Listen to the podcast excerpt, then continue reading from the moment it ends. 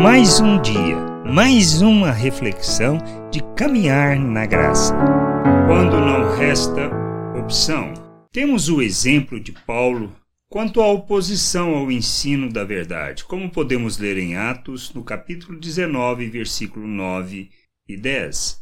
Visto que alguns deles se mostraram inflexíveis e descrentes, falando mal do caminho diante da multidão, Paulo, apartando-se deles, separou os discípulos, passando a discorrer diariamente na escola de Tirano. Durou isto por espaço de dois anos, dando ensejo a que todos os habitantes da Ásia ouvissem a palavra do Senhor, tanto judeus como gregos. Não existe nada mais importante que ensinar as pessoas que são discípulas de Cristo e que desejam conhecer e compreender a sua vontade. Elas precisam de um ambiente em que possam se desenvolver no conhecimento do Pai.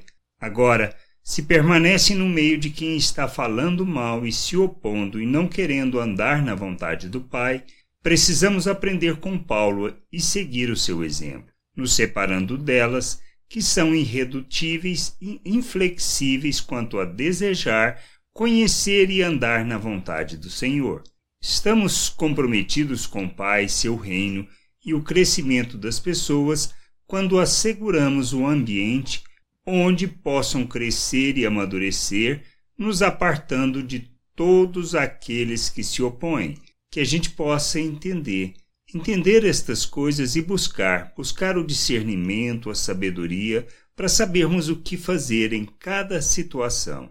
Graça e paz sobre a tua vida. Amém. Você acabou de ouvir uma reflexão de caminhar na graça.